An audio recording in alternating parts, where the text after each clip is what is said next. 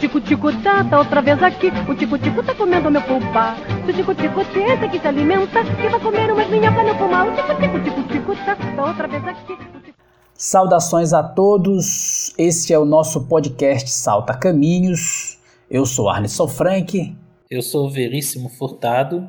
E hoje nós conversamos aqui sobre os direitos humanos, né, esse documento tão importante para a gente poder pensar a nossa sociedade e compreender muitos dos desafios que nós ainda temos que enfrentar para garantir uma sociedade, um mundo mais justo, mais digno para todos. É importante destacar, antes também de iniciar o podcast de modo geral, que nós estamos aqui fazendo um diálogo, trazendo propostas de reflexões né, para que a gente possa imaginar, pensar e inventar formas de esclarecimento para que a gente possa se tornar e difundir mais informações que ajudem as pessoas a compreender mesmo muitas das dificuldades e contradições do nosso país, da nossa realidade.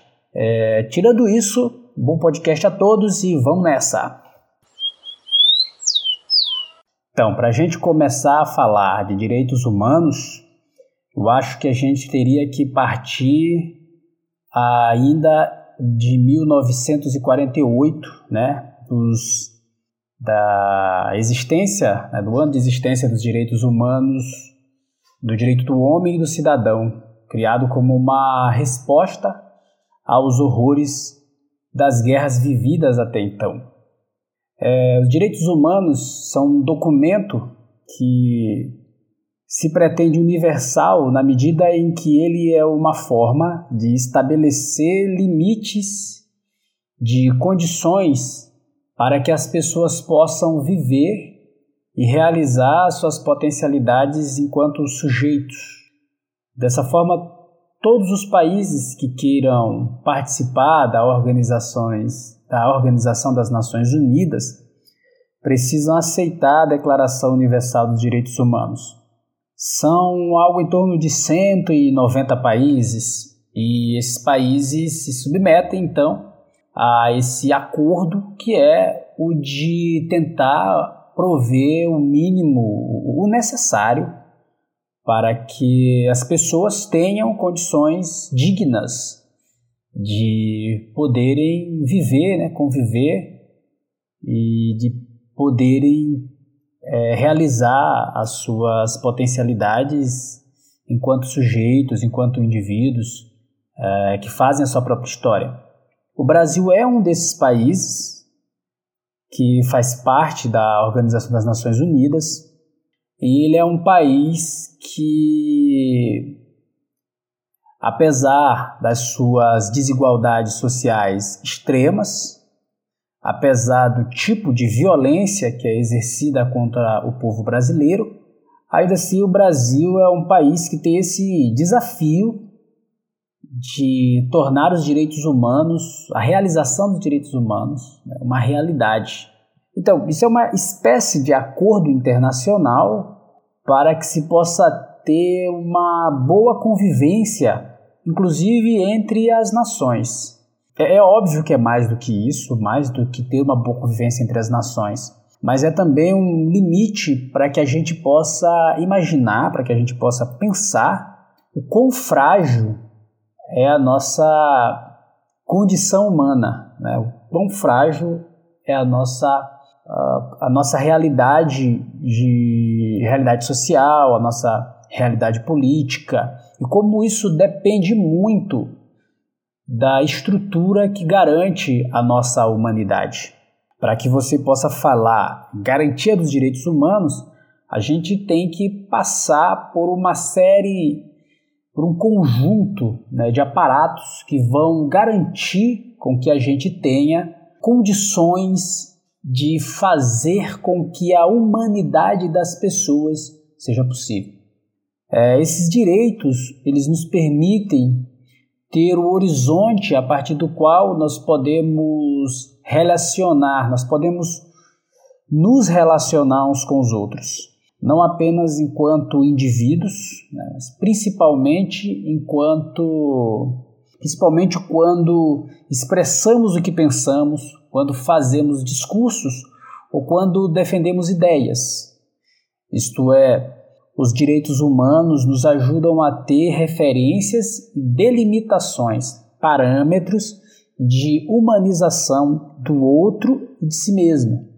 É, quando falamos em organizações políticas, organizações sociais, princípios, é, o princípio do, de dever, é, ter os direitos humanos como parâmetros, é poder pensar justamente isso, é poder pensar justamente quais são as delimitações, a partir de que regra nós vamos organizar a nossa política, a partir de que regras nós vamos organizar a nossa sociedade.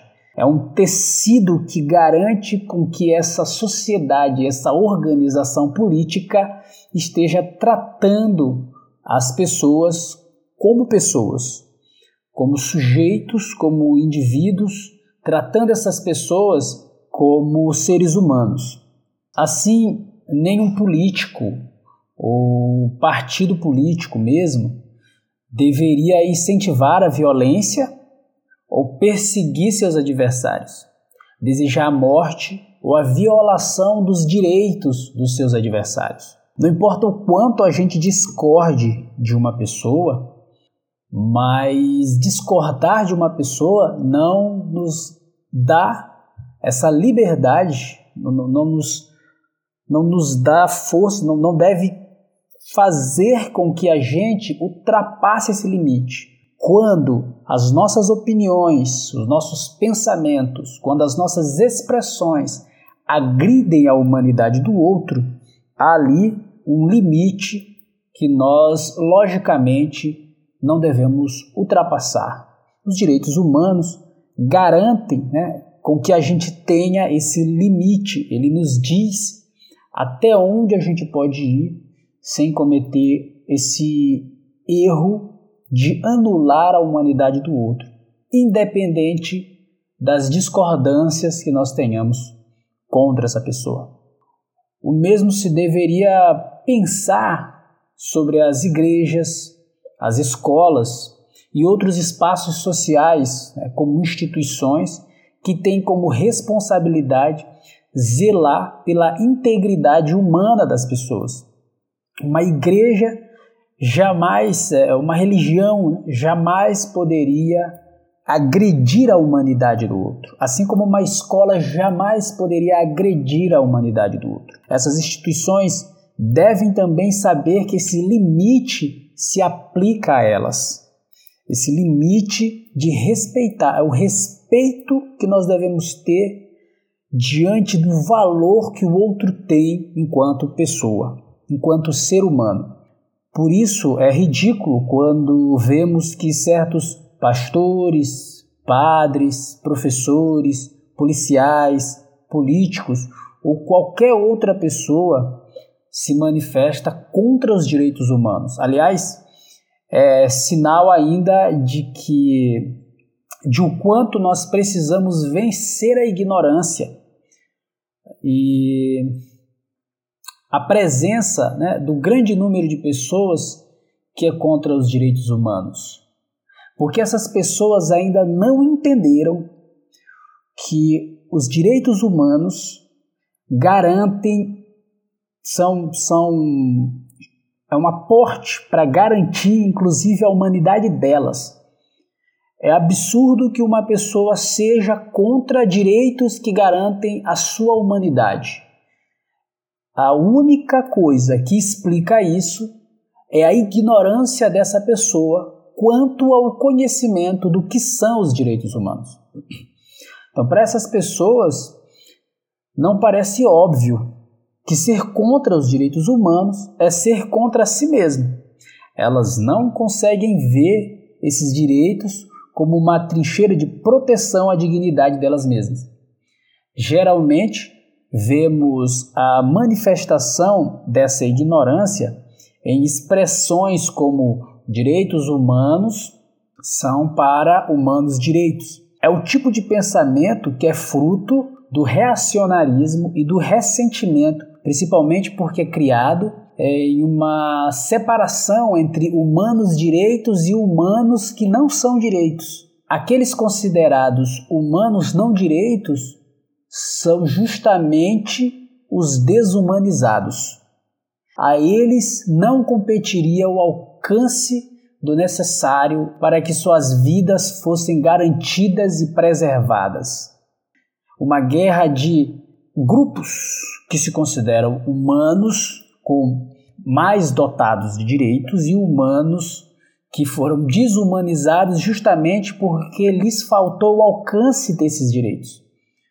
Só que aqueles que produzem a desumanização destes são justamente os que se consideram humanos direitos, os homens, os bem-nascidos, que tiveram boas escolas e que ocuparam os lugares mais higienizados da sociedade.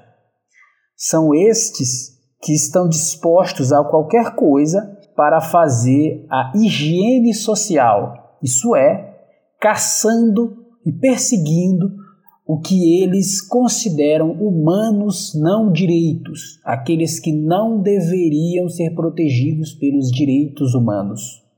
E por isso, eles repetem que os direitos humanos são bem-vindos para eles, que se consideram humanos direitos, pois se consideram mais humanos enquanto os outros são seriam menos humanos.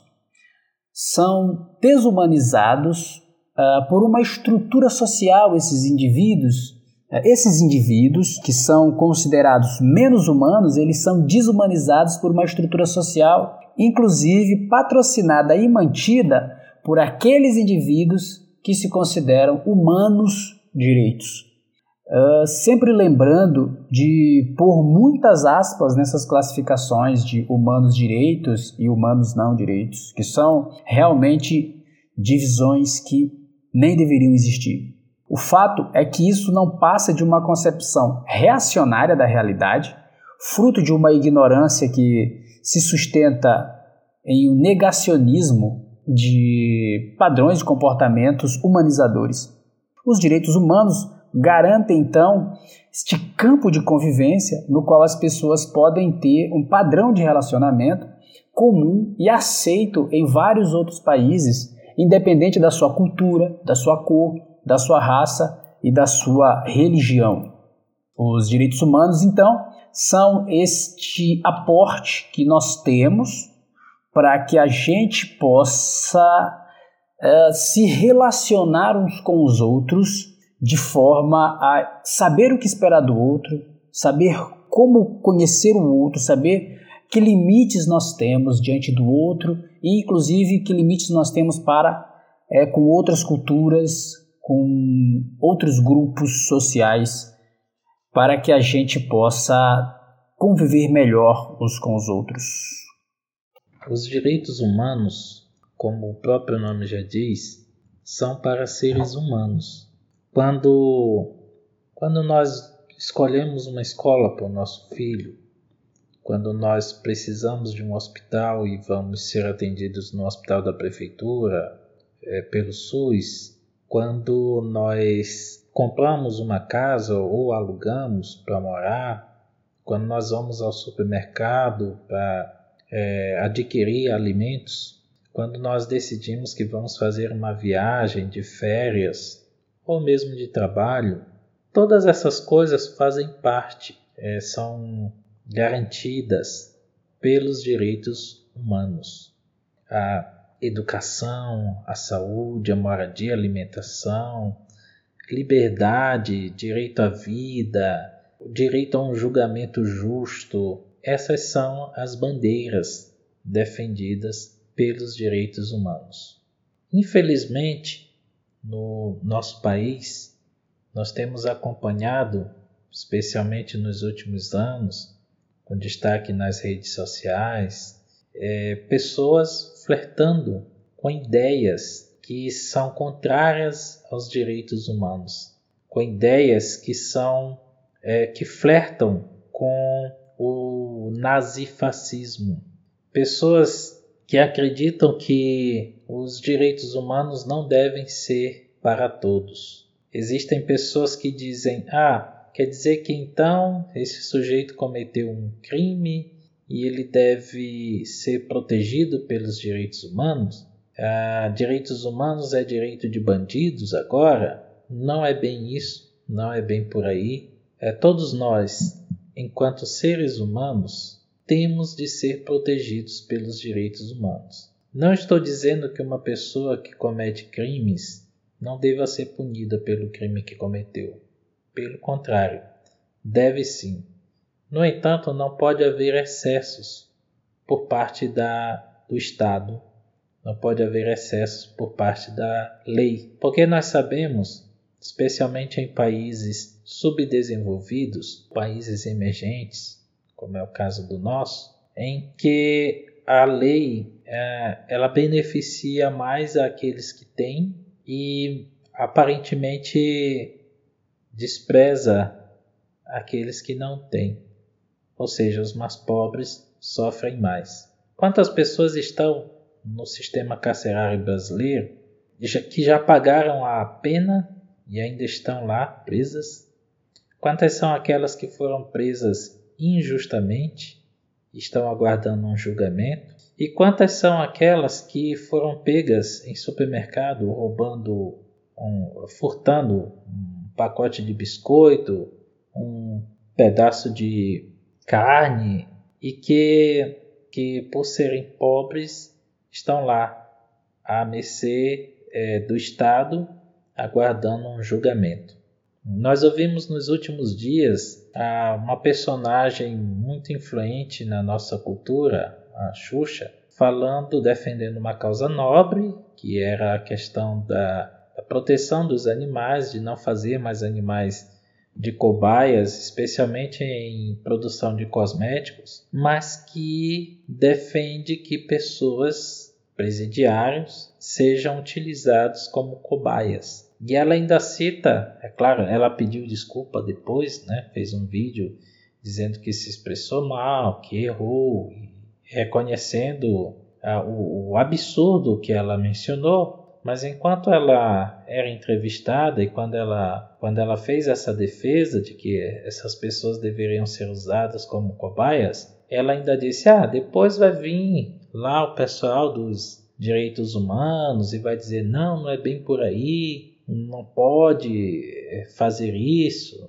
É, o, o pessoal dos direitos humanos, ainda bem que eles existem, né? Ainda bem que existem pessoas que, que defendem os direitos humanos, porque senão não teríamos limites para algumas práticas, para algumas, é, como dizer assim, para algumas sedes de muitas pessoas da população. O filósofo Adorno é, tem um ensaio chamado Educação após Auschwitz, onde ele começa de uma forma bem imperativa. Ele deixa claro que a barbárie ocorrida em Auschwitz não pode se repetir, jamais deve se repetir. E esse é o principal papel da educação: impedir que a barbárie ocorrida em Auschwitz se repita. É para aquelas pessoas que estão se perguntando o que é, que é Auschwitz, foi onde, é, onde teve um dos, dos maiores campos de concentração durante o nazismo. Foi onde se cometeu uma das maiores atrocidades contra a humanidade. Foi onde se matou milhares, talvez milhões de pessoas. Mesmo depois de terem passado pelo processo de formação, no caso no período nazista, onde as pessoas eram bem formadas, é, tinham uma boa educação e mesmo assim apoiaram o nazismo, aí a gente pode pensar, mas espera aí, a educação é justamente para que as pessoas se tornem mais humanas, para que as pessoas é, respeitem mais as outras, sejam mais tolerantes. E aí é justamente essa ideia defendida por Adorno. Auschwitz não pode se repetir e esse deve ser o primeiro e mais importante papel da educação daqui para frente. Porque ele observou isso, ele trata também num outro texto chamado Teoria da Semicultura, tem esse título em português aqui no Brasil. Ele trata da questão de como assim sujeitos bem formados que tiveram acesso à música clássica, que tiveram acesso a obras de arte como a Mona Lisa. Como assim essas pessoas apoiaram o nazismo? Como assim elas contribuíram para a barbárie? E aí Adorno diz que o acesso à ciência, o acesso à cultura, isso não significa que o sujeito está de fato formado. Isso significa, na verdade, que a pessoa está pseudo-formada. Né? E, no, e nós vemos muito isso hoje em dia, aqui mesmo no Brasil.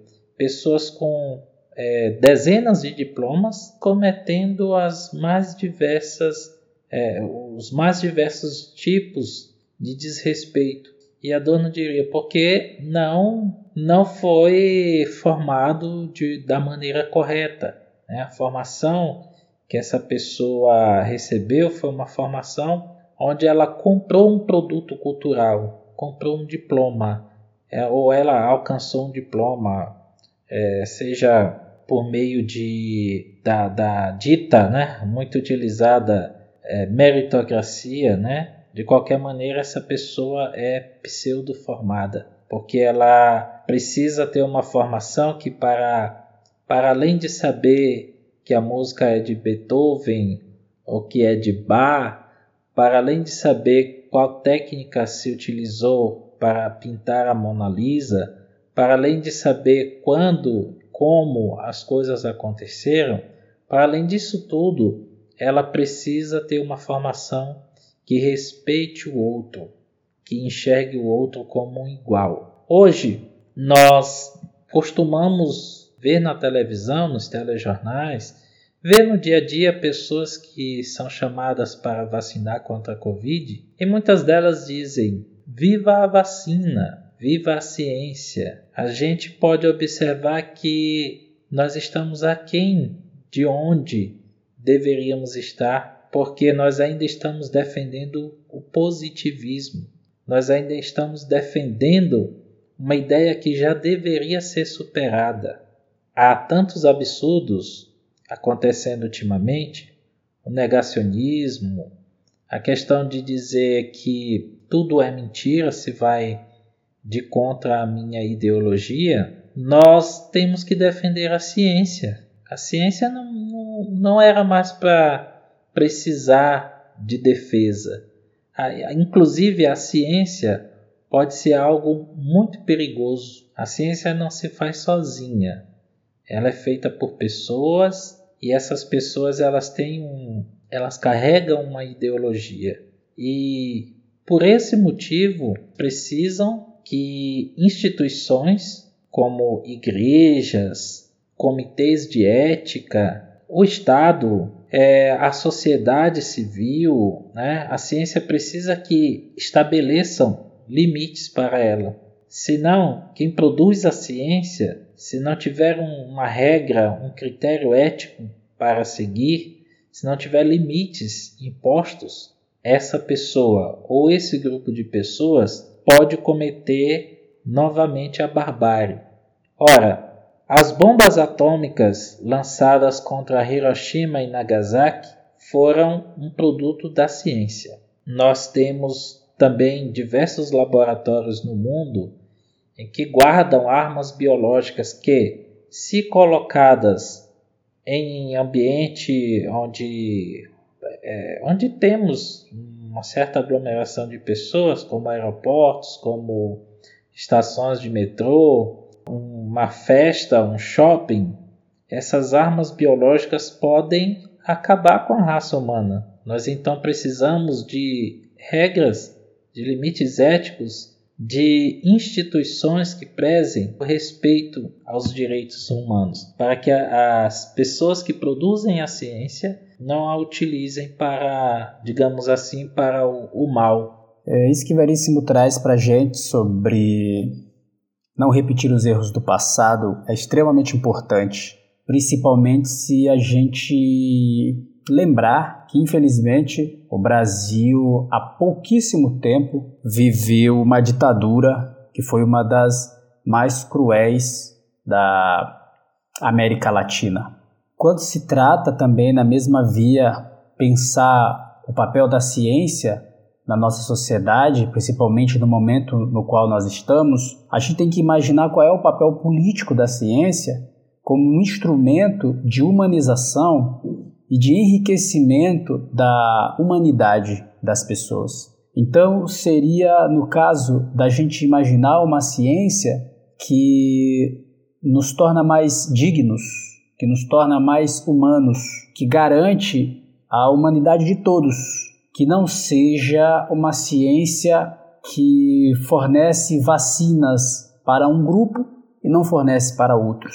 Que essas decisões elas passam por uma decisão política, mas tem tudo a ver com quais políticas nós usamos para direcionar uh, o uso da ciência. Nós temos realmente que nos preocupar quando se fala que empresas vão comprar vacinas e vão garantir certos grupos sociais, certa casta social de ser vacinada, e quanto a massa continuará à mercê, os mais pobres, os povos, os povos mais periféricos continuarão à mercê. Então, isso é muito preocupante porque tem a ver com o tipo de uso político da ciência, que já deu muito errado no passado quando não se teve como princípio a pessoa humana, a humanidade das pessoas, a integridade dessa humanidade. Agora, pensando quando nós temos certos grupos que se compreendem como uma casta superior, certos grupos que se compreendem como críticos, vamos dizer assim, dos direitos humanos e que acham que os direitos humanos só atrasam ou só pioram as coisas, a gente tem que lembrar um, algo que é extremamente curioso. A maioria dessas pessoas que faz crítica aos direitos humanos nunca nem leu ou parou para prestar atenção no que este importante documento diz. Porque, por exemplo, o artigo 1 diz que todos os seres humanos nascem livres e iguais em dignidade e em direito, dotados de razão e de consciência. Né? Devem agir uns para com os outros em espírito de fraternidade. O que significa dizer aqui que todos os seres humanos nascem livres, iguais em dignidade e direito, que é necessário a constituição de um Estado democrático que possa garantir com que todas as pessoas tenham seus direitos, suas dignidades, sua liberdade preservadas. Se de alguma forma nós vivemos em uma sociedade que não preserva esses bens tão preciosos para todos, é porque o nosso Estado democrático de direito é falho. O que não quer dizer que devemos torná-lo uma ditadura, que vai obrigar as pessoas a terem dignidade, que é ridículo, ou que vai obrigar as pessoas a se comportarem como devem, o que é ainda mais ridículo, mas que devemos trabalhar para que a democracia seja fortalecida, para que a liberdade, a igualdade, a dignidade sejam direitos preservados e valores reconhecidos por todos é, outro exemplo importante é quando o artigo 3 afirma que todos têm direito à vida e à liberdade. E o artigo 4 diz que ninguém será mantido em escravatura ou escravidão. A, a escravatura e o trato dos escravos, sob todas as formas, são proibidos. É, no artigo 5 vemos uma afirmação como: ninguém será submetido à tortura nem a penas ou tratamentos cruéis, desumanos ou degradantes. Se esses direitos são violados e estas coisas acontecem na sociedade, apesar de termos estabelecidos este horizonte para a melhor convivência de todos, isso não significa que é a lei que está errada mas que há alguma coisa muito séria e muito errada na estrutura das organizações sociais. É uma pessoa que defende a escravidão ou a escravização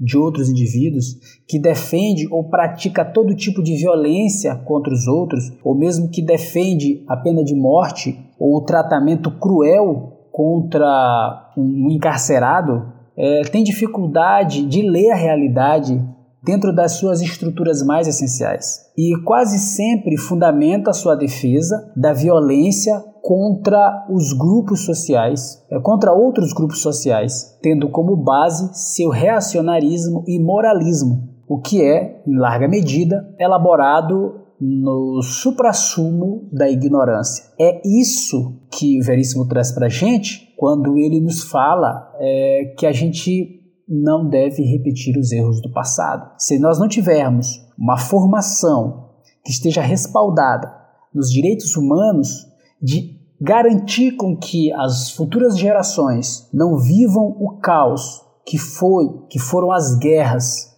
os campos de concentração, a tortura, a violência contra a dignidade humana, nós estaremos cometendo os mesmos erros. Tico-tico tá, tá outra vez aqui. O tico-tico tá comendo meu pulpa. Se o tico-tico esse que se alimenta, que vai comer umas minhocas no pulmão. O tico-tico, tico-tico tá, tá outra vez aqui.